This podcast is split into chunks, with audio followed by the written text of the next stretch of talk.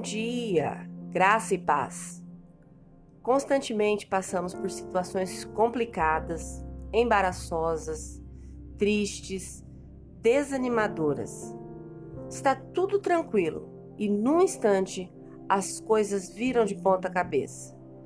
E nesses momentos é que a gente tem de se lembrar das palavras de Jesus. Aqui no mundo vocês terão aflições, mas animem-se, pois eu venci o mundo. João capítulo 16, versículo 33.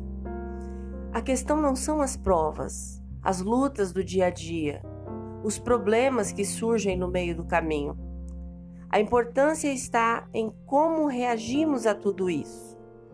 Reclamamos, murmuramos, maldizemos, nos prostramos, ficamos angustiados, abatidos?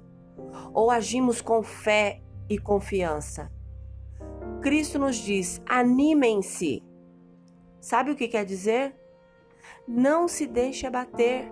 Você só terá uma história de triunfo se aprender a não esmorecer no meio da batalha. Portanto, aguenta firme. Apesar das aflições, Jesus, nosso maior exemplo, venceu o mundo e todas as suas angústias. Nós também podemos fazê-lo por meio de Sua maravilhosa graça. Se você crê e deseja, ore comigo agora.